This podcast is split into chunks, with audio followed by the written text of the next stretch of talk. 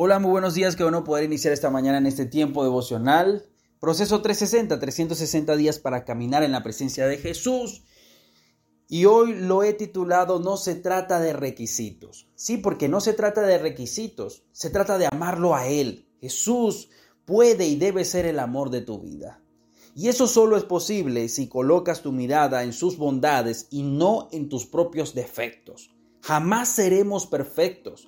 Creer que seremos perfectos es olvidar que necesitamos a un Salvador. Jesús vino a la tierra a salvar al mundo caído, no a obligarnos a salvarnos a nosotros mismos. Se trata de amarle a Él no de cumplir requisitos. Escúchame bien, el primer y más grande mandamiento lo dijo Jesús en Mateo 22:37. Ama al Señor tu Dios con todo tu corazón, con toda tu alma, con toda tu mente. Y cuando dice con el corazón, es que tu amor por Dios puede y debe ser emocional, que llene tu vida, que sientas deseos de escuchar su voz, que te entristezcas por no serle fiel, que extrañe su presencia. Eso es amar desde el corazón. Y también dice, con toda tu mente, seremos libres y viviremos en libertad cuando comencemos a amar más que a odiar nuestros defectos. Cuando comencemos a amar más a Dios que amar a nuestra propia vida o a odiar nuestra propia vida. Recordemos que estamos aquí por Él, no por nosotros. El mundo es tan ilógico que Dios creó al mundo y el mundo creó sus propios dioses y se creen dueños de su propia vida. La, idea de verte a ti es intentar de ser perfecto cuando no lo eres y no lo podrás ser. Enfocar tu mente en que Dios sea el amor de tu vida te llevará a vivir una vida de amor, no de perfección. Todos a leer Primera de Corintios 13, el capítulo del amor, es muy complejo mirarse en ese capítulo y no salir abatido. El amor todo lo sufre, todo lo espera, todo lo soporta. Indudablemente nos miramos a nosotros y decimos, wow, ¿debo sufrirlo todo? ¿Qué? ¿Debo esperarlo todo? ¿Soportarlo todo yo? ¡Wow! ¿En qué momento? Y es que muchas veces tenemos la mente puesta en nuestros defectos y no en Jesús.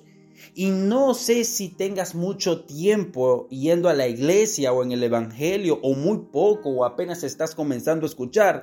Los tres pasos del discípulo son, número uno, seguir a Jesús. Número dos, creer en Jesús. Y número tres, obedecer a Jesús. Pero a veces queremos ir tan rápido. Hay quienes quieren obedecer sin creer en Él. Hay quienes quieren creer en Él sin empezar a seguirle o a leerle o a buscarle. Hay quienes quieren seguirle sin conocerle.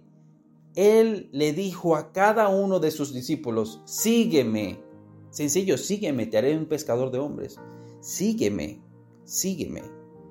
Cuando sigues a Jesús, no pones tu mirada en ti, y no debemos ser tan narcisos que solo podamos mirar nuestras propias narices. Poner la mirada en Jesús es lograr ver a Jesús en cada contexto bíblico. Y lo logras ver en la creación, lo logras ver en el horno de fuego con los tres jóvenes en Babilonia, lo logras ver con Abraham, lo, lo, logras ver luchar con Jacob, logras ver a Jesús en cada tiempo y espacio y lograr decir después de todo esto, Jesús te amo. Entonces leer Primera de Corintios 13, mirando a Jesús diría esto, Jesús es paciente, Jesús es bondadoso, Jesús no es envidioso ni jactancioso ni mucho menos orgulloso. No se comporta con rudeza, Jesús no es egoísta, no se enoja fácilmente, no guarda rencor, Jesús no se deleita en la maldad, sino que se regocija en la verdad. Jesús todo lo disculpa, todo lo cree, todo lo espera. Jesús nunca deja de ser. ¿Lo comprendes? El mayor problema del cristiano es que pretenden ser perfectos o estar afanados por vivir una vida de la cual ellos mismos fabriquen y puedan estar profundamente enamorados por sus propios medios cuando eso es imposible sin la ayuda de Dios. Jesús es el camino, es la verdad, Él es la vida. Se trata de amarlo a Él.